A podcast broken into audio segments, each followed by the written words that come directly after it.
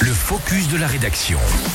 Ce matin, dans le focus de la rédaction, on va parler avec toi, Domitil Courtemanche, du défi des écoliers. Un événement organisé à l'occasion de la Semaine européenne de la mobilité qui démarre demain et jusqu'à vendredi prochain. Et c'est la communauté d'agglomération Grand Lac qui s'est inscrite à ce défi pour la première fois cette année. Les 58 écoles maternelles et primaires de la commune vont donc y participer. Alors, comment ça va se passer? Eh Bien, c'est très simple.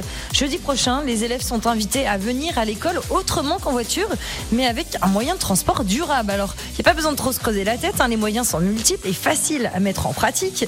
Ils peuvent donc se rendre en classe à pied, à vélo, en transport en commun ou même en covoiturage.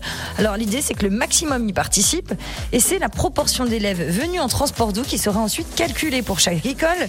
Celle qui sera en haut du tableau recevra un prix, on ne sait pas encore quoi, mais en lien avec l'écomobilité.